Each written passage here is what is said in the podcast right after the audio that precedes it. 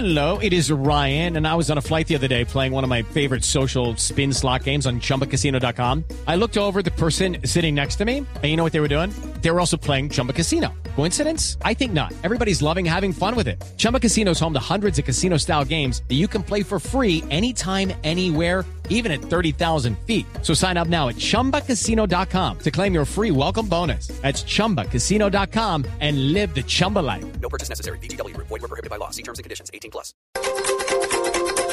3.33 minutos de la tarde. El expresidente de Brasil, Luis Ignacio Lula da Silva, en su visita a Colombia le pidió a los empresarios políticos y demás dirigentes colombianos prohibir la palabra gasto cuando hablen de educación o de programas para la población más pobre del país. Para Lula es importante que los pobres ingresen a todos los presupuestos del gobierno, del sector financiero, del comercio y de la industria, porque cree que es la única manera de que las sociedades latinoamericanas darán un salto de calidad.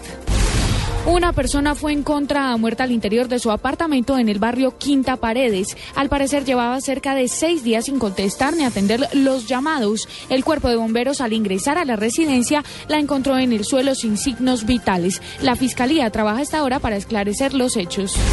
El gobierno de Estado venezolano de Zulia, frontera con Colombia, pondrá en marcha a partir del próximo 10 de junio un programa para la venta racionada de alimentos y productos básicos de aseo en Ciudad de Maracaibo para combatir también el contrabando hacia Colombia. El plan piloto contempla la identificación comprador mediante un sistema automatizado en el que le impedirá repetir compras en los supermercados durante un mismo día o semana dependiendo de la persona y más de 50 organizaciones sociales de todo el continente presentaron una carta a los gobiernos reunidos en Guatemala en la Asamblea General de la Organización de Estados Americanos. En la misiva piden urgentemente poner a la, a la protección de los derechos humanos en el centro del debate sobre cómo frenar el problema de las drogas. Para ellos, las políticas represivas tienden a vulnerar de manera directa los derechos humanos de miles de personas, en especial de aquellas que son enviadas a la cárcel pues suelen enfrentar condiciones infrahumanas como las asociadas con el hacinamiento.